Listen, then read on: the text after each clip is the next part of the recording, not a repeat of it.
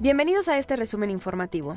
La gobernadora de Aguascalientes, Tere Jiménez, presentó acciones para que niñas, niños y jóvenes cuenten con una educación de primera. Informó que se invertirán más de 432 millones de pesos en 95 obras de infraestructura educativa. La sonda espacial de India Chandrayaan 3 logró posarse en la Luna, una hazaña que solo cuatro países han cumplido.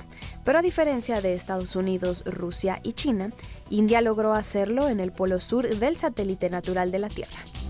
El expresidente estadounidense Donald Trump busca sacar provecho de su histórica foto tras ser fichado por la policía de Georgia y puso a la venta mercancía oficial con esa imagen. La compra se puede realizar en el sitio de campaña presidencial de Trump 2024.